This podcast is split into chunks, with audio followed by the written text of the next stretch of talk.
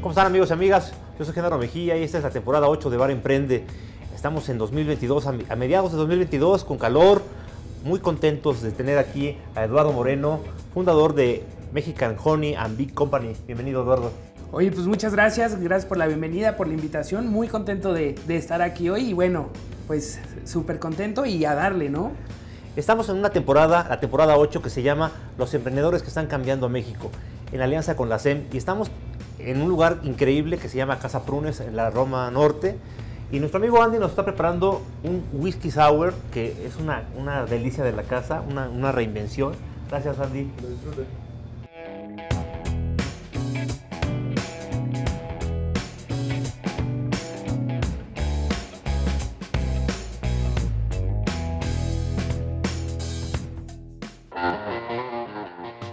Hola, yo soy Eduardo Moreno Ita, fundador de la empresa Mexican Honey and Bee Company.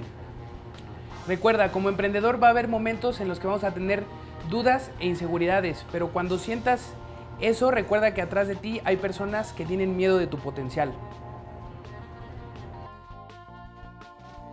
Cuéntanos un poquito de ti. Estabas estudiando, estabas en la escuela, cuando se te ocurre crear esta empresa y emprender. Cuéntanos un poquito ¿Qué viste? ¿Qué pasó ahí que te inspiró a fundar tu compañía actualmente? Claro, eh, pues mira, todo empezó como un proyecto en una materia en la universidad. Nos llevaron a hacer un servicio social al suroeste del país, en, una comunidad pues, con muchas, muchas carencias, muchas problemáticas, ¿no? Que enfrenta pues, en general todo el país. Entonces, eh, estuve en contacto directo con productores de miel, con lo que es la industria apícola y vi que hay mucha inequidad, hay mucha injusticia en esta industria.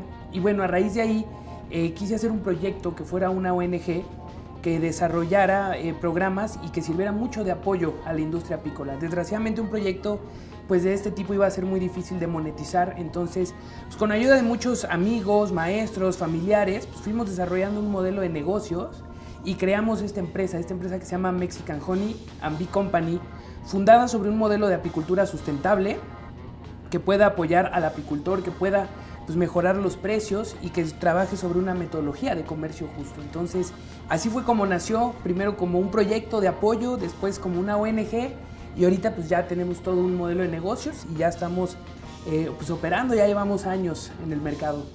Oye, Eduardo, tú eres de, Hidalgo, ¿verdad? Y, estás vendiéndole al, mundo miel de Hidalgo, ¿no? Estudiaste en el TEC de Monterrey, allá en, tu estado, ¿verdad? Es correcto, allá, allá estuve en, Campus Hidalgo y sí, eh, estamos trabajando pues, con apicultores de la Huasteca Hidalguense, que es la, la zona mielera del estado de Hidalgo. Estamos trabajando esta zona, una zona que están súper invitados, una comida deliciosa, un clima magnífico, que es en el norte del estado y bueno, la miel que estamos mandando al mundo, porque ya estamos exportando, es miel hidalguense. Entonces estamos muy orgullosos de que la miel hidalguense esté cruzando fronteras. ¿Ya estás vendiendo en Estados Unidos? Es correcto, apenas el año empezado empezamos a exportar, pues poco, no te voy a decir que ya los contenedores, pero ya empezamos a exportar poquito, entonces la marca ya está eh, cruzando fronteras y por eso el nombre. Muchas personas me critican, oye, ¿por qué un nombre en inglés si eres mexicano y todo eso? Y la, visión que yo tenía cuando creé la empresa, cuando le puse el nombre, es que ese frasco de miel iba a llegar a anaqueles de tiendas donde ni tú ni yo conozcamos el nombre de esa ciudad, Asia, eh, Europa, diferentes continentes. Es la, misión. Me encantó porque desde el principio tenías una visión muy grande, ¿no? De hasta dónde llegar, ¿no? Claro, o sea, yo dije, si vamos a hacer algo, lo vamos a hacer en grande, ¿no? Afortunadamente eso es lo que, lo que mi papá y mi mamá siempre me han enseñado a hacer las cosas bien y con el apoyo de ellos, bueno, llegar a todos lados.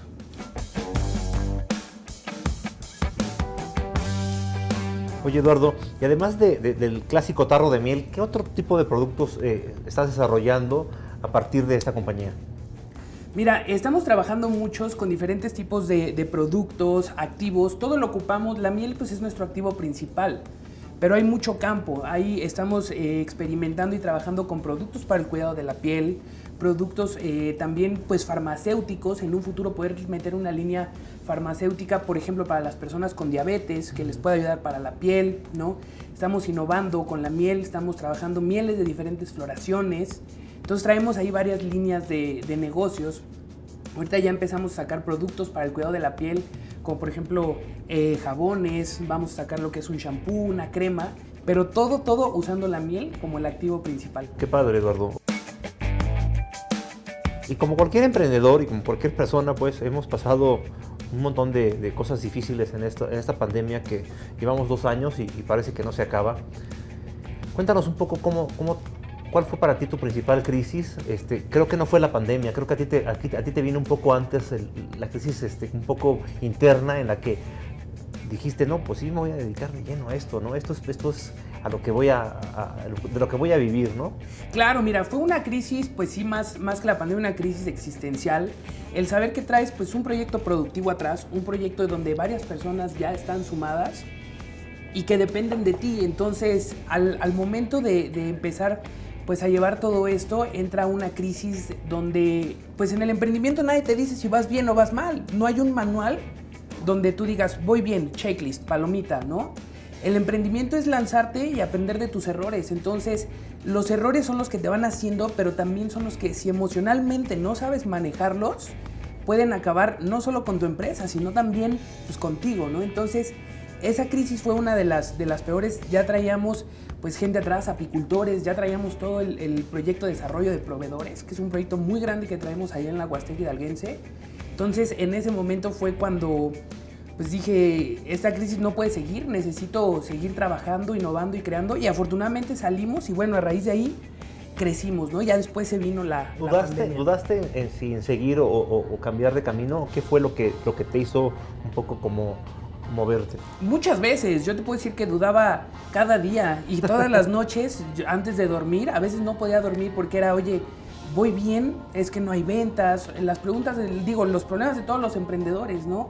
Necesito más ventas y cómo le hago aquí, cómo le hago allá. Entonces, diario, yo creo que diario era una de las preguntas que, me hacía, pero bueno, afortunadamente, pues eh, mi familia siempre estuvo ahí, me decía, pues es que si ya estás metido aquí, ya es para adelante, o sea, ya no hay, ya no hay vuelta atrás, ¿no? Y acababa ya de renunciar al, a un trabajo que tenía, ¿no? Entonces, ya no había pues, vuelta atrás. Ya no había vuelta atrás, dije, pues de aquí para adelante y vámonos.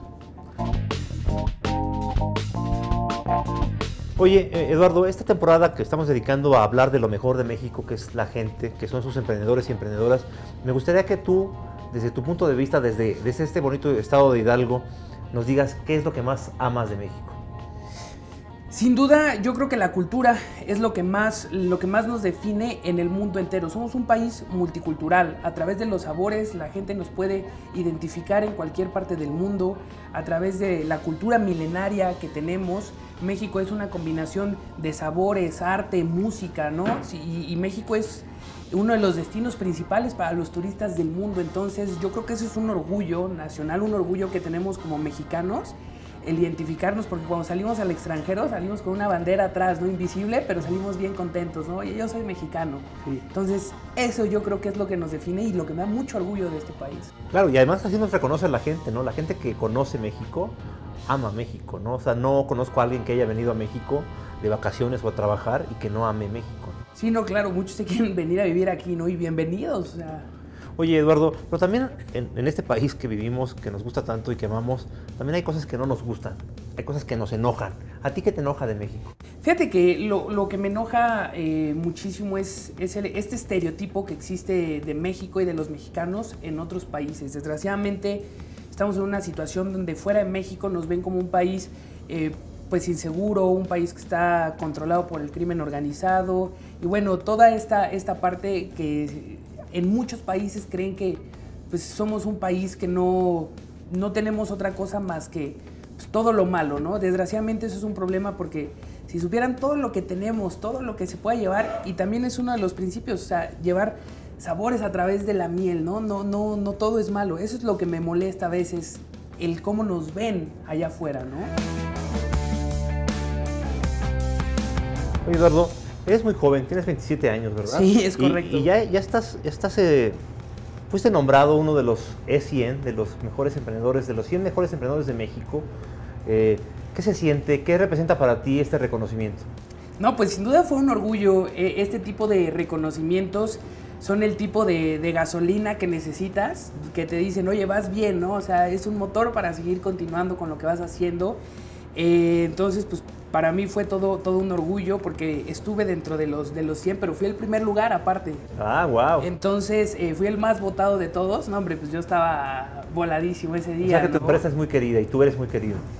Pues eh, no sé si yo sea querido, pero la empresa sí, ¿no? O sea, estamos generando pues todo un cambio, la gente eh, está viendo ese cambio, cada vez pues nos contactan más apicultores para sumarnos al programa. Y lo que buscamos nosotros es llegar a más anaqueles, a más tiendas y sobre todo que la gente conozca la historia del, del producto Claro. y que vea, que cuando compre ese producto vea todo lo que hay atrás y todo el trabajo que se está desarrollando. El comprar un producto de, de miel mexicana, miel hidalguense, está apoyando a, un- a una cadena enorme de gente trabajando que antes no tenía esa posibilidad, ¿no? Exacto, porque atrás de todo eso están generando empleos directos, empleos indirectos y todo un desarrollo económico en zonas muy marginadas. Oye, Eduardo, en este, en este afán de, de buscar y de proponer un México mejor, ¿cómo te imaginas a México en 5, en 10 años? ¿Cómo te gustaría tener a un país en, en- en el futuro? A mí me gustaría tener un país que sin duda los, los niveles de violencia y de, de inseguridad bajen un poquito. ¿Sabes? Eh, yo considero que, que como sociedad tenemos que trabajar mucho en esta parte, mucho en la educación, no solo de los hijos, sino pues de nuestro entorno. O sea, si nosotros nos educamos y aprendemos, podemos reducir muchas cuestiones de violencia, cuestiones de, de inseguridad.